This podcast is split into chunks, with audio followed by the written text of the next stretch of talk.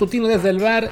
Viernes 1 de abril, arranque de mes, es también el día en el que se va a llevar a cabo el sorteo de la Copa del Mundo, pero este matutino no se va a referir a ello, ya hablamos bastante de los bombos y de las posibilidades en el episodio del miércoles, si no me recuerdo, así que pueden regresarse a ese episodio si quieren eh, eh, ver qué, opinamos Martín y yo al respecto. Además, ya les habíamos avisado y si no lo habían visto o escuchado, pues les recuerdo otra vez que estaremos hoy en vivo en Twitch a la hora del sorteo, tanto Martín como un servidor, como también va a estar ahí Kerim Ruiz y quizá también Nadine Reyes platicando lo que ocurra en la definición de los grupos de Qatar 2022. Pero antes de eso, vamos a dar un poquito de otra cosa. También tiene que ver con el Mundial, porque bueno, es la sección mexicana. Pero bueno, ya me estoy haciendo bolas, así que antes de empezar, les recuerdo que este programa está en Apple Podcasts, Spotify y muchísimas apps de podcast más. Así que por favor, suscríbanse en la que más les guste. Y también, como siempre les digo, por favor, déjenos un review de 5 estrellas con comentario para que más y más gente nos encuentre. Y así sigamos haciendo contenido todo el tiempo, como el día de hoy, que nos esperamos en sacar este matutino y después haremos también esa cobertura en Twitch, que seguramente también subiremos como episodio eh, más tarde aquí en el podcast. Y bueno, a ver, pues de qué quiero hablar hoy, ya habrán leído supongo el encabezado del programa, y es de el curioso caso de Uriel Antuna, nuestro nuevo salvador de la selección, para quien han llegado muchísimos elogios y defensores a raíz de su buen partido, hay que decirlo, jugó bien ante El Salvador en el cierre de la eliminatoria. Y sí, a ver, ya dije, ¿no? Jugó bien, pero me parece exageradísimo el que tantos fans, más allá de los Cruz Azul, evidentemente, y tantos periodistas o comentaristas se lanzaran de inmediato a hablar de Uriel como si fuera la solución para los males de la selección mexicana y sí tiene que jugar como titular. A ver, espérense. O sea, yo entiendo que efectivamente el tridente en la delantera, el tridente lógico, no ha funcionado muy bien. Ni Chucky Lozano, ni, ni Corona, ni, ni, perdón, ni Raúl Jiménez, aunque bueno, Raúl no compite con Uriel. Ninguno de los tres tuvo una buena eliminatoria, eso es innegable y se vale cuestionar el hecho de que, de que tengan la titularidad prácticamente garantizada. Dicho esto, también hay que considerar un poco el partido en el que lució Uriel, porque Uriel Antuna tiene esta bendita suerte de que el Tata Martino siempre lo ocupa en los partidos de menor exigencia y ahí le va bien. Y sí, ayer fue contra El Salvador, que hasta metió un gol, y antes de eso sus goles con selección fueron contra Martinica, contra Cuba, contra Bermuda, un amistoso contra Corea y un amistoso hace ya años contra Estados Unidos, cuando era todavía Estados Unidos esta versión que pues no, no espantaba a nadie, ¿no?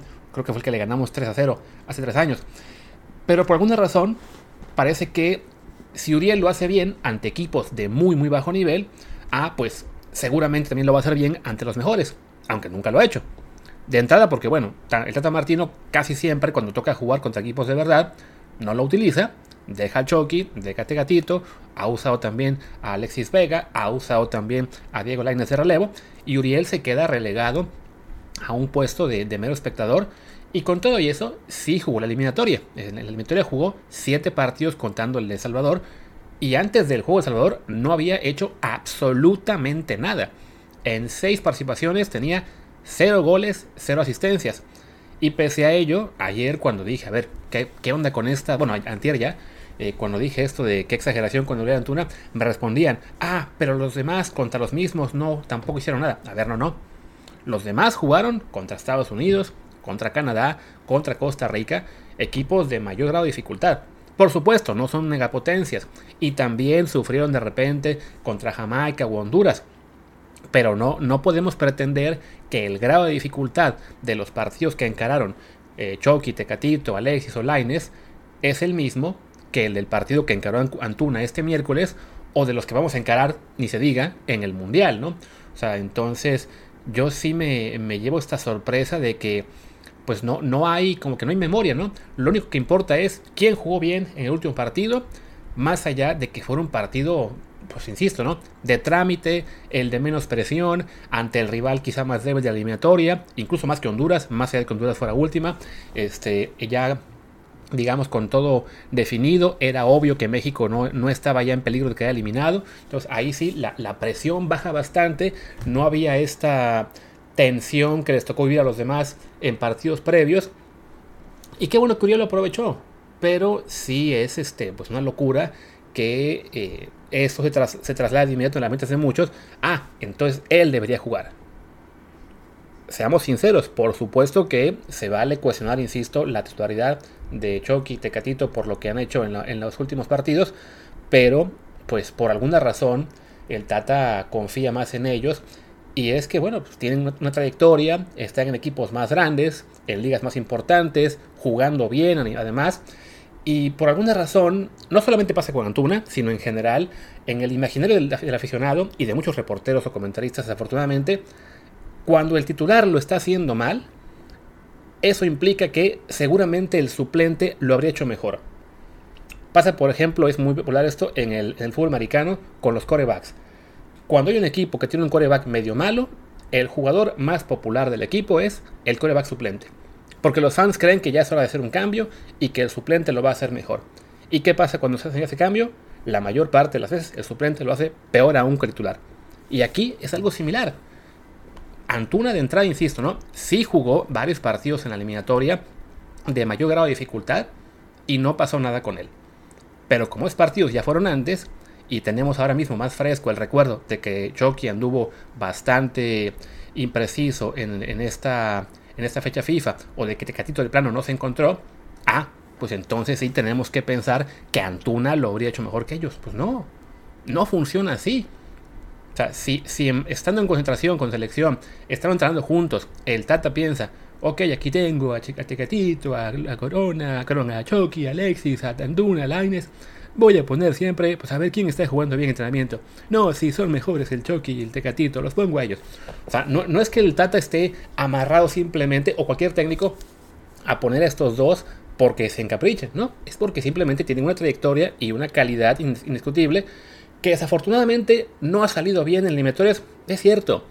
Pero sí, este, aquí toca considerar que, bueno, que desafortunadamente las eliminatorias son duras, no solamente en OACAF, de hecho lo son más en, otros, en otras confederaciones, y de repente la presión que es jugarlas, el tener que jugar en, ante rivales que se van a encerrar, ante un público hostil, que además es un público de casa, o sea, ni siquiera contra, rival, contra el público rival, sino el propio público, todo eso pesa.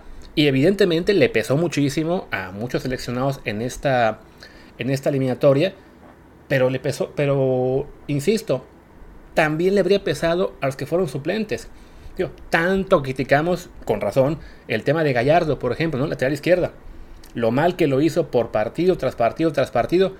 Metieron a Arteaga y pues no es que los hayan callado la boca, pero pues Arteaga tampoco lo hizo mucho mejor que, que, Gallardo. Sí creo que lo hizo un poquito mejor y que merece tener más oportunidades, pero no fue esa mejoría mágica que de repente quizá cometimos el error de, de de insinuar, ¿no? O de, o de por lo menos creer que podía pasar. Tuvo algunos detalles buenos, pero sufrió, como sufrió el resto del equipo, ¿no? O sea, no es de que digamos, tenemos aquí 11 jugadores y cuando llegue el jugador número 12, ese jugador número 12 va a estar libre de toda la presión y de toda la, eh, pues la, la maralla mental que tengan los demás. No, este sí lo va a hacer bien, ¿no? Desafortunadamente, jugador mexicano que entró al 11 en la eliminatoria, jugador mexicano que sufrió prácticamente ninguno tuvo una, eliminatoria limpia, ¿no? Quizá por ahí César Montes, que no recuerdo que haya tenido realmente muchos errores, eh, y, ya. La verdad es que todos los demás sufrieron, ¿no? Entonces, pero bueno, como Antuna en su último partido lo hizo bien, ah, pues estamos aferrados ahora, o muchos están aferrados a que hay que confiar en él, ¿no? Y voy a reiterar, por supuesto que es un jugador que está en selección, que va a ir al mundial y que tiene que estar en la competencia. Pero sí, por favor, seamos más realistas respecto a lo que puede ofrecer y contra qué tipo de rivales, ¿no? Santuna, recordemos que además, por ejemplo, me, pasó esto con un. Cuando puse un tweet a este miércoles anoche de que, a ver, señores, si te dicen que está jugando, que debe jugar como titular, banderas rojas, y hubo mucha gente que me contestó en contra, en particular fans de Cruz Azul. Y me dio mucha risa con un fan de Cruz Azul que me quiso atorar, vamos a decirlo así, con el tema de Antuna. Pues dije, voy a buscar su trail de tweets. ¿Y qué pasó? Que me encontré que tenía como 20 tweets reventando Antuna hace apenas 3 meses, cuando no era jugador de su equipo. ¿Qué pasó? Que como ahora juega en su equipo, pues ya se lo olvidó y ahora lo apoya a muerte, ¿no? Y pasa con muchos, ¿no? Pasa con los de Monterrey con Funes Mori, con los fans de Chivas que quieren a Charito, esté bien o mal, y yo creo que hoy debería estar, pero más allá de eso, los fans de Chivas siempre lo van a pedir, los fans de la América que siempre van a defender a Laines o a Edson o a Ochoa o a Jiménez, estén como estén. Pero hay que quitarse la camiseta del equipo para ver a la selección. Y recordar también que Antuna, una razón por la cual hoy lo está haciendo bien con Cruz Azul, es porque con Chivas fue muy inconsistente. Con Chivas tuvo, si no me recuerdo, un torneo muy bueno que debió ser el Apertura Guardianes de la Bahía 2020, creo. Y ya. Se apagó en 2021 y lo acabaron usando de moneda de cambio con Cruz Azul. Y ahora con Cruz Azul lo está haciendo bien, por supuesto.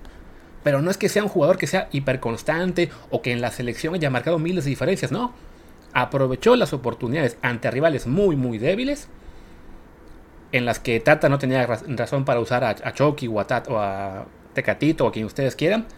Pero insisto, de, eso a pensar que ya automáticamente lo va a hacer bien contra los mejores, pues sí, hay mucho trecho, ¿no? Es un poco también lo que pasa de repente con la gente que quiere ver a Marcelo Flores en la selección mayor por lo que ven en la sub-20. A ver, Marcelo luce mucho en la sub-20, sin duda es un crack en potencia y también creo que hay que llevarlo al mundial, sea la lista de 23 o de 26, pero tengo muy claro que tiene que ir por experiencia, no como solución.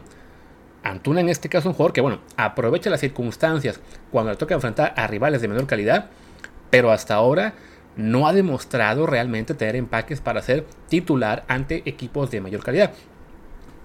Por, supuesto, eh, con lo mal que han jugado últimamente el eh, Tecatito o Chucky o, o, también Raúl y por casi todo el equipo, sí, no hay muchas razones para hacer, tener mucha confianza de aquí al Mundial. Pero sí creo que, bueno, por lo que nos ha mostrado México históricamente, una vez acabada la presión de la eliminatoria, una vez dejado atrás este grupo de rivales que siempre se encierran y que digamos ya saben muy bien cómo jugarnos y que nos toque ahora ir al mundial contra equipos diferentes, contra equipos que son un poco más abiertos, con una mentalidad diferente, con un público mucho más eh, favorable, porque habrán visto ya que por ejemplo somos el cuarto país con más peticiones de boletos y la banda mexicana que va a los mundiales suele ser muchísimo más entregada al equipo de lo que es la banda del Azteca.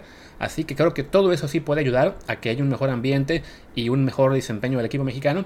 Y debe ayudar, evidentemente, a que un Tecatito, un Chucky o quien sea que juegue en esas posiciones, Alexis supongo también puede jugar, eh, tenga mejor eh, desempeño, ¿no?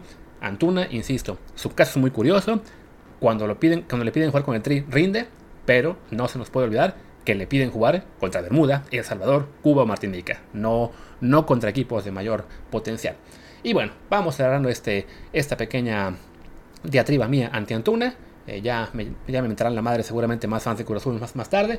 Y les, reitero, hoy viernes estaremos en el sorteo de la Copa del Mundo, que es a las 10 de la mañana tiempo de México, si no me equivoco. Ahí estaremos en Twitch, twitch.tv diagonal Luis RHA y twitch.tv diagonal Martín el Palacio para comentar todo esto en vivo. Muchas gracias y pues nos vemos al ratito. Chao.